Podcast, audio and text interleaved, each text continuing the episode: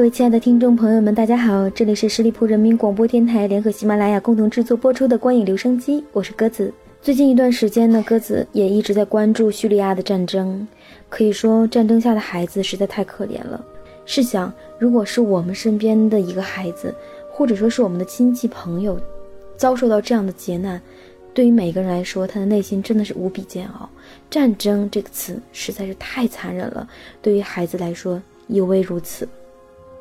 今天呢，想跟大家介绍的一部电影，它是一个充满诗意的名字，但其实在这个充满诗意的名字背后，却是一个残酷的战争真相。这部电影的名字叫做《穿条纹睡衣的男孩》。我们当然不是想渲染战争的悲怆，我们也不是想要自己在本来就很有压力，或者说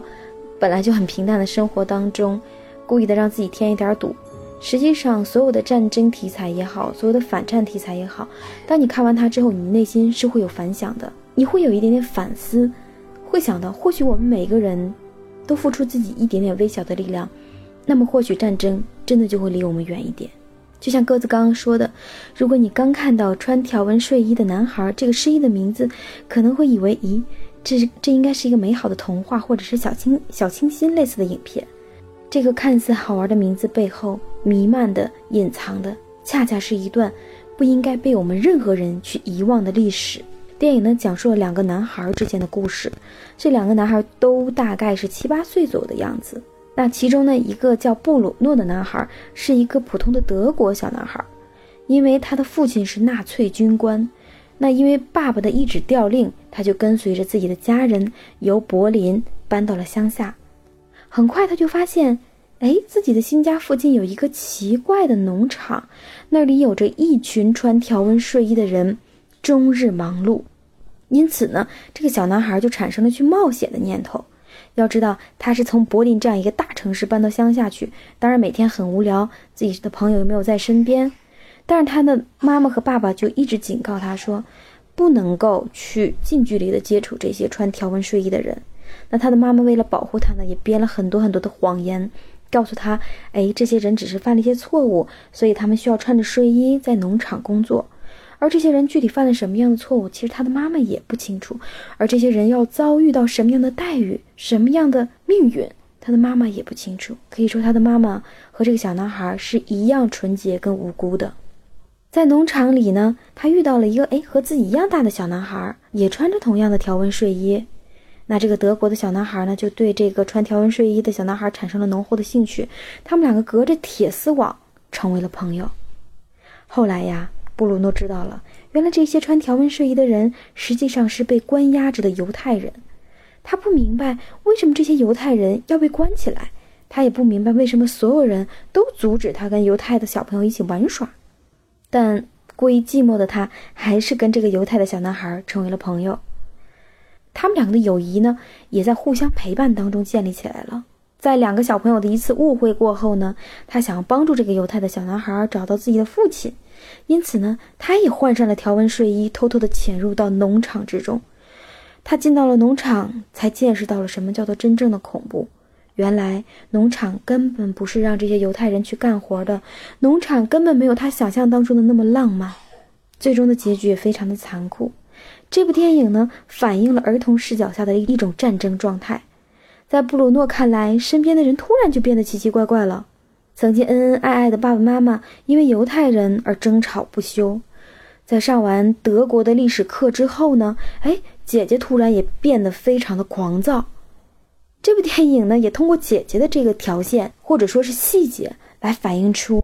一个国家想对他下一代进行洗脑是一件多么恐怖的事情。他的姐姐就认为犹太人就该死，所有的犹太人都应该被杀掉，而德国人是最高贵的血种。他觉得自己姐姐也变得非常恐怖了。电影用儿童的天真来反衬出战争的荒谬和残酷，在描述不可理喻的真相时，又伴随着谎言。战争从来都不是某一方的胜利，或者是某一方的失败。可以说，在战争中的人们都会保持着一种沉重、压抑和无助的感觉。可以说，两个小朋友的惨死完全是德国人一手制造的。正是因为纳粹父亲始终掩盖着杀人的事实，而母亲的模棱两可的搪塞，不停地欺骗这个德国的小男孩。老师呢，也竭力地营造一个邪恶的犹太人的形象，特别是德国人录制了很多虚假的宣传片，一度让布鲁诺以为，哎，这个犹太人他们在铁丝网里面过得还挺好的，过得还挺开心的。那德国人也不断的向世界传达这样的一个信号，就是，哎，犹太人其实他们在铁丝网里面从事的只是一些劳动而已，他们也确确确实实是犯罪的服刑人员，而事实并非如此。这也让我想到了《乌合之众》这本书里面的一句话：在每个社会领域，从最高贵者到最低贱者，人只要一脱离孤独的状态，立刻便处在某个领袖的影响之下。大多数人，尤其是群众中的大多数人，除了自己的行业以外，对任何问题都没有清楚而合理的想法。领袖的作用就是充当他们的领路人。正是因为人们都丧失了自我意识，那么当纳粹他要暴虐的屠杀、去滥杀无辜的时候，德国人采取的方式是默认。无论你之前是什么样的人，在穿上这件条纹睡衣之后，都会变成一样的人。人与人之间的差别，不过是一道铁丝网分隔开来的两个世界。人们在失去了意识形态的控制下，放弃了进行独立思考的能力和辨别是非的责任，对下达的命令无条件的服从。而从某种角度上讲，这种无条件的服从就是在作恶。就像本片当中这个年轻的纳粹军官父亲一样，其实他在生活当中依然是一个好人呀，他是一个好丈夫，一个好父亲。但是他对犹太人却格外的苛刻。说到理由，他好像也并不了解，说犹太人究竟坏在哪儿，为什么要把他们送入集集中营？他只是盲目的遵从上级的指令才这样做。而正是这种不负责任的放弃思考，才让他在不知不觉当中丧失了人性，才让这场战争在荒谬当中被推进，最终无意之间他杀死了自己的儿子，也杀死了数以万计无辜的犹太人。电影最后的镜头定格在了布鲁诺父亲震撼的嚎叫和母亲撕心裂肺的哭声当中，故事就这样戛然而止了，却给所有的观众一种强烈的、直击心灵的震撼感觉。孩子原本应该是世界上最纯洁的存在，然而却在战争的阴影下被家人、被社会所改变，这不得不让人产生悲悯之感。直到死前，布鲁诺才认清这个恐怖的世界。天真善良本该是他的优点，却让他也死于善良。这荒谬的事实，正是证明了黑暗的年代和残酷的战争。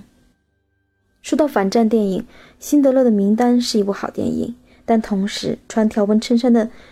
男孩。会让我觉得它是一部非常好的反映二战集中营题材的佳作。它利用了儿童的眼光，折射出残酷的现实，反映了在战争摧残下人性的丧失，对那个年代进行深深的反思。看完这部电影之后，或许我们唯一的心愿就是：我愿世界和平，愿全世界的人都能够拥有孩子一般纯洁善良的心灵。也希望叙利亚的这场战争能够早早的结束，那里的孩子。也能够找寻到本该属于自己的童年。好了，本期节目到这里就要跟大家说再见了，我们下期节目同一时间再会。